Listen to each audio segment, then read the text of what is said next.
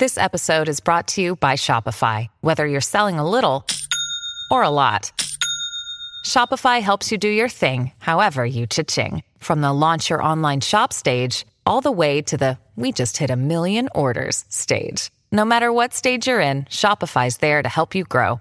Sign up for a $1 per month trial period at shopify.com slash special offer, all lowercase. That's shopify.com slash special offer.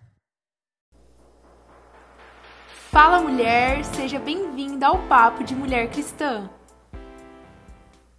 Fala meninas, estamos aqui para mais um episódio do nosso podcast, o Papo de Mulher Cristã. Quem fala com vocês aqui é a Marília e eu tô aqui com a Gabi Tolentino. Fala meninas, sejam muito bem-vindas a mais um episódio. Exato, e hoje nós vamos falar sobre o pecado e a pureza sexual. Esse assunto é polêmico. É, dá o que falar, né? E a gente resolveu falar sobre isso. Eu acho que a gente até já gravou algum episódio mais ou menos sobre isso, eu não lembro Sim. agora.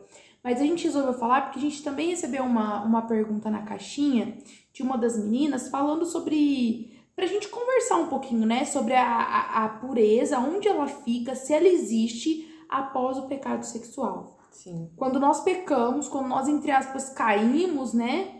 Que essa linguagem que a gente usa, aonde fica a minha pureza? Será que eu perco ela para sempre?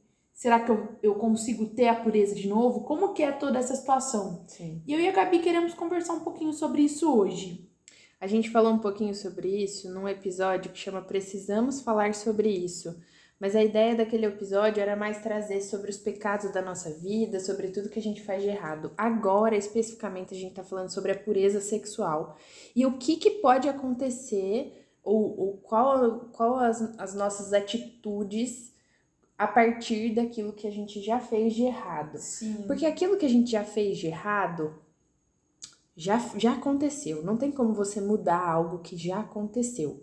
Mas tem como você mudar o que acontece daqui para frente. frente. Então a gente olha daqui para frente. Só que muitas vezes a gente se acusa, a gente se culpa, a gente é, vive num, numa constante ali culpa mesmo da nossa vida, sobre as nossas atitudes, sobre as nossas decisões, sobre as nossas escolhas, e muitas vezes a gente precisa mudar isso.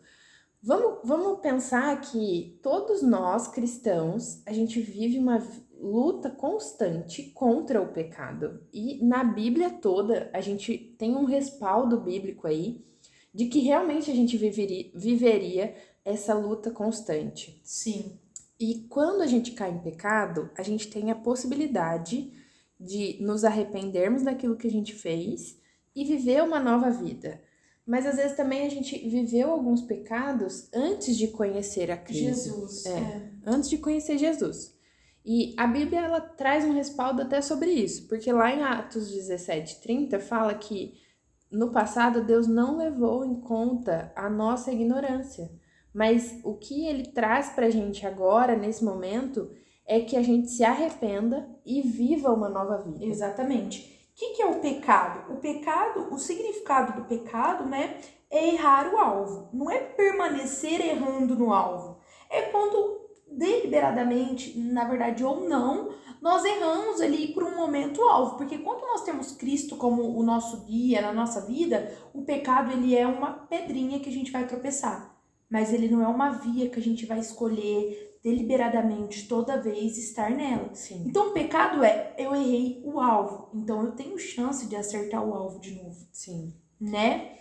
E algo importante é que muitas vezes as pessoas confundem muito essa questão de pureza.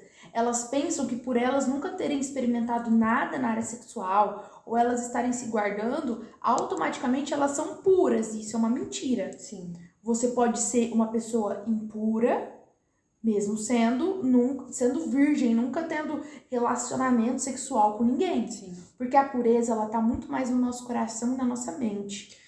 Tem do que nos nossos atos. Exatamente. Tem até um, um, seminário do Luciano Subirá que fala muito sobre o impacto da santidade. Sim. E ele traz alguns aspectos do que é a santidade é, bíblica mesmo. Que é que a Bíblia fala sobre santidade, que isso não diz respeito só à nossa área sexual, diz respeito a toda a nossa vida. Sim. Mas aqui a gente está abordando principalmente essa, isso, né? E um ponto que é muito importante da nossa vida é que de, a gente também tem um respaldo bíblico disso, de que Deus ele não permite que a gente seja tentado além daquilo que a gente pode super, suportar. É verdade. Então, se a gente julga hoje que a gente está firme, a gente precisa ficar muito atento para que a gente não caia. Por quê? Porque tudo aquilo que vem até nós de, de tentação, a gente pode sim é, suportar a tal ponto de vencer aquela tentação e não cair em pecado. Então, todos os dias que eu tô vivendo aqui na minha rotina, e eu tô sendo tentada em algumas coisas e eu posso ser tentada por um filme que eu assisto, eu posso ser tentada por algo que eu vejo, eu posso ser tentada por alguma situação que acontece, eu posso ser tentada por algum carinho que eu recebo, eu posso ter, ser tentada no meu relacionamento, se eu fico muito sozinha com meu namorado ou com meu noivo, eu posso ser tentada de várias formas. Mas eu tenho que ter um escape para aquilo a tal ponto de que eu não caia em pecado. E aí, quando. A Bíblia também fala, né? Que Deus mesmo providencia, providencia um escape para que a gente possa suportar. Mas o que acontece é que muitas vezes a gente não quer ter esse escape. A gente quer continuar pecando. Verdade. Pecando assim, ó. Deliberadamente. Exatamente. Então a gente tem que lutar todos os dias contra a nossa carne. Opa, carne. contra a nossa carne. Carne, menina. A gente tem que lutar todos os dias contra a nossa carne. Carne. Oh, meu Deus! Carne.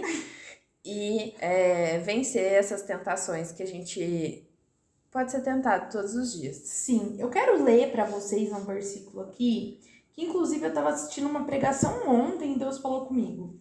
Tá lá em Romanos 6, 14, diz assim: Pois o pecado não os dominará, porque vocês não estão debaixo da lei, mas debaixo da graça. Deus, ele, Jesus, ele não veio só para nos perdoar, ele veio para nos tirar da dominação do pecado. Ou seja, não se conforme com nenhuma área que você tem sido dominado pelo pecado. É. Ah, eu não consigo vencer na minha área sexual. Ei, Deus veio para te tirar esse jugo de dominação. Ele não, ele não pertence à sua vida, não é isso que Deus quer para você. Deus quer que você seja livre é. e não dominado pelo pecado. Sim. E aí, 1 Coríntios 5:17 vem exatamente para complementar isso falando, portanto, se alguém está em Cristo, é nova criação. As coisas antigas já passaram e eis que surgiram coisas novas. Ou seja, já não há condenação. Não tem mais. Se eu tô em Cristo, eu sou nova criatura e eu vivo coisas novas e eu tô buscando viver essa novidade de vida e a partir do momento, tudo aquilo que ficou para trás, tudo aquilo que eu já fiz, que eu não tenho mais como mudar, eu esqueço e aí eu começo a viver de acordo com a minha decisão aqui, uma nova, uma nova Exatamente. E, e faz muito sentido esse versículo que você leu, porque a gente às vezes escuta um discurso muito assim: "Ah, mas eu tenho que pagar o preço, né? Para isso, eu tenho que pagar o Ei, a Gabi acabou de ler. Não há mais nenhuma condenação. Sim. Ou seja, a conta já está paga. Sim. Deus já pagou a conta. Sim. Você só tem que tomar isso como verdade. Sim. Isso não tira o fato, meninas, de que às vezes a gente vai viver consequências daquilo Exato. que a gente plantou no passado. Mas eu não tô pagando por, a, por tá algum tá pecado. Nada. Eu não tô vivendo uma indulgência aqui ou pagando por coisas que foram feitas no passado. Não. O que eu tô vivendo, às vezes, é uma consequência. E a gente vive consequências das, das sementes boas e ruins que nós plantamos. Então, pode ser que eu viva uma consequência de algo ruim que eu vivi no passado. Mas a partir do momento que eu plantei de algo, isso, de algo que eu plantei no passado. Então, essa consciência é Deus já me fez alguém novo, agora as minhas escolhas, as minhas decisões são todas novas, porque já não tem mais nenhuma condenação, porque eu tô em Cristo Jesus. E a partir disso, eu vivo uma nova vida e eu tenho novas escolhas e eu caminho numa novidade de vida. Não que isso vai ser fácil, porque muitas vezes não é fácil a gente tomar a decisão de viver mesmo em santidade, viver de acordo com a palavra de Deus todos os dias, isso não faz, não é fácil, mas é um desafio que a gente toma como uma verdade para nossa vida, para nossa existência, sabendo que são bons frutos que virão dessas nossas escolhas de agora. Sim. E é, talvez você se pergunte algo bem prático. Ah, Marília, mas será que tem chance para mim? Será que eu consigo ser uma pessoa pura? Eu caí em pecado é, antes de conhecer Jesus, mas eu também caí em pecado depois de conhecer Ele. É. Já há um tempo caminhando com Ele. E eu quero te dizer que sim, que há chance para você. Há uma graça de Deus sobre a sua vida. Há uma graça de Deus disponível para você. A diferença é que você vai ter que lutar com todas as suas forças para sair dessa situação. Deus está pronto para te perdoar, ele já te perdoou, mas você tem que sair desse jugo de dominação. É verdade. Ah, mas já que eu caí com meu namorado sexualmente, eu nunca mais vou ser pura? Não, você pode ser pura sim, a partir de uma mudança de mentalidade. Sim. A, a metanoia que nós falamos. E nunca se comparar, e nunca, como a Gabi falou, não levar esse jugo de culpa para sua vida. Realmente confrontar esse pensamento quando ele vier entendeu? E afastar ele de você. Quem nos culpa, gente, é o diabo. Sim. Deus, ele nos perdoa. Sim. Então não se sinta culpada ou, ou não merecedora de algo porque você caiu. Se você tá ali com o coração quebrado, contrito na presença de Deus, né, com o coração sincero, puro, Deus, eu errei, eu não quero mais fazer isso e eu vou lutar para sair desse jugo de escravidão. Pode ter certeza que o Espírito Santo tá com você e a sua história vai mudar. Sim. Complementando isso que a Má falou, eu quero ler com vocês Salmo 103, do 8 ao 13, que fala assim: O Senhor é compassivo e misericordioso, muito paciente e cheio de amor. Não acusa sem cessar, nem fica ressentido para sempre. Não nos trata conforme os nossos pecados, nem nos retribui conforme as nossas iniquidades. Pois, como os céus se elevam acima da terra, Assim é grande o seu amor para com os que o temem. E como o Oriente está longe do Ocidente, assim ele afasta para longe de nós as nossas transgressões. Como um pai tem compaixão de seus filhos, assim o Senhor tem compa compaixão dos que o temem. Isso eu acho que é o que mais dá esperança para nossa Sim. vida porque ele é compassivo, ele é misericordioso, ele não acusa, ele não fica ressentido, ele não nos trata conforme os nossos pecados, nem retribui conforme as nossas iniquidades.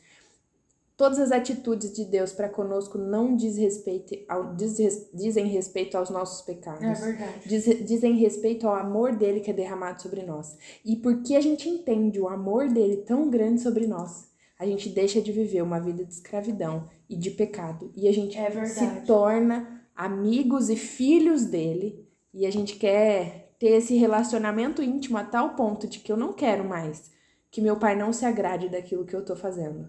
Eu quero que meu pai entenda que eu amo ele tanto e por isso que eu continuo vivendo conforme a vontade dele.